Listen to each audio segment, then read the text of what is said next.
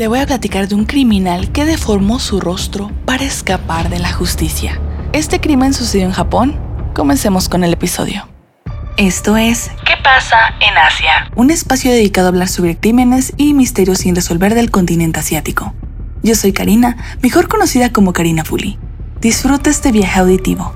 Comenzamos. El crimen del que te voy a platicar hoy se trata de Tatsuya Ichihashi. Este nombre recuérdalo muy bien.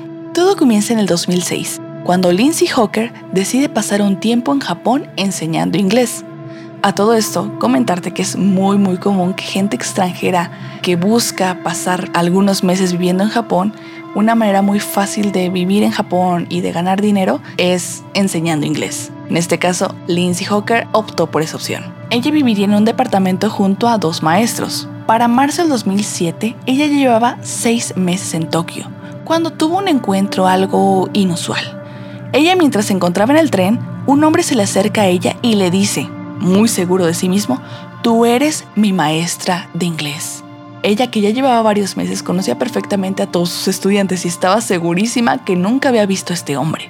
Así que ella trata de alejarlo lo más que puede. Seguido de eso, ella se sube a su bici y el hombre continuaría siguiéndola hasta su departamento. Mientras seguía detrás de ella, él buscaba a toda costa sacarle conversación. Al momento en que llegaron hasta su domicilio, él le pidió un vaso de agua y aún con mucha desconfianza dejó que entrara para que viera que no vivía sola, sino que tenía a otras personas viviendo con ella y que conocieran al hombre. A mí desde el primer momento en que me enteré de este caso, se me hizo muy extraño que ella aceptara darle agua.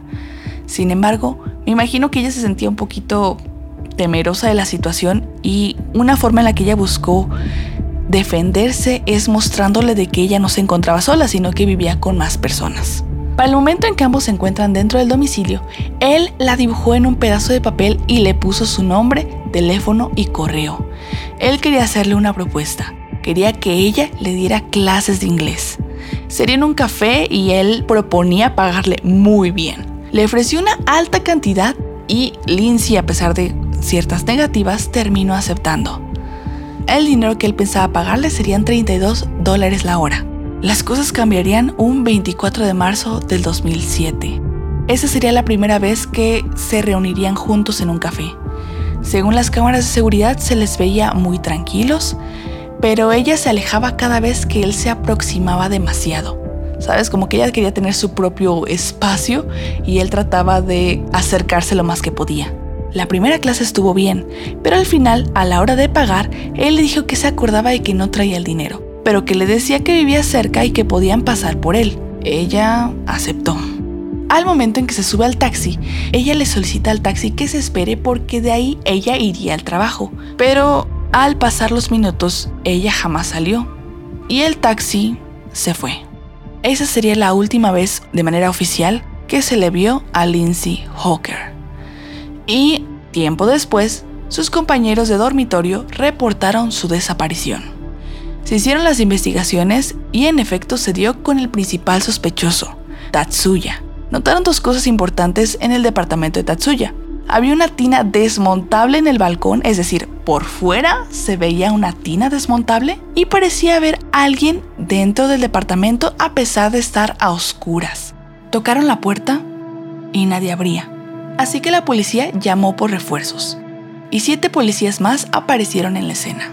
Tatsuya sorprendentemente abre la puerta de enfrente y de alguna manera logra escapar. Mientras unos policías trataban de ir tras él, otros entrarían en el departamento para ver una terrible escena. Verían ropa y las pertenencias de Lindsay en el piso. Mientras siguieron explorando el domicilio, encontrarían a una Lindsay sin vida en la bañera que se encontraba en el balcón. La bañera se encontraba llena de tierra y con material de abono y composta. Para la mañana siguiente, Tatsuya se volvería un hombre buscado. Se haría una solicitud a nivel nacional para buscarlo. Y a pesar de todos los esfuerzos, no se encontraría nada de Tatsuya. Pasaron los días, semanas y meses y no se supo nada de él.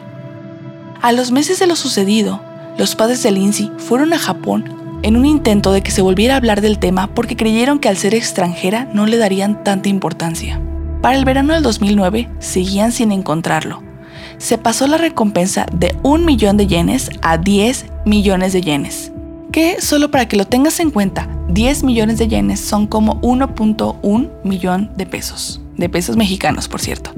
Y si lo pasamos a dólares, 10 millones de yenes son alrededor de 67 mil dólares estadounidenses. El tiempo fue pasando y no es sino hasta un octubre del 2009 que un cirujano plástico informó a la policía que cree que pudo haber tenido a Tatsuya como paciente. El cirujano le daría a la policía fotos del antes y del después de Tatsuya.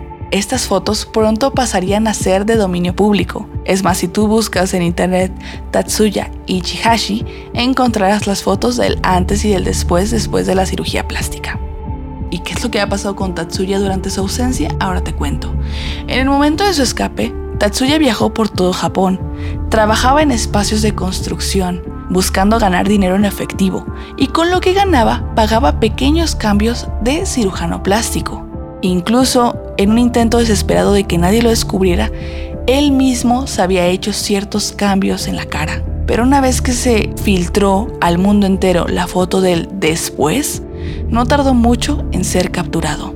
El 4 de julio del 2011 sería el juicio y para el 21 de julio de 2011 Tatsuya fue condenado a cadena perpetua por acabar con la vida de Lindsay.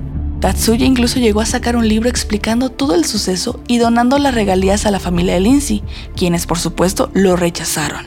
Esto debido a que fueron cuatro años y medio en los que la familia tuvo que buscar justicia. Lindsay Hawker sería recordada por su gentileza, amabilidad y alegría por su familia y amigos. Y ojalá descanse en paz. Pero me gustaría saber tu opinión. Cuéntame si ya conoces sobre este crimen, qué opinas. ¿Crees que si no fuera por ese cirujano, Tatsuya seguiría hoy en día en libertad?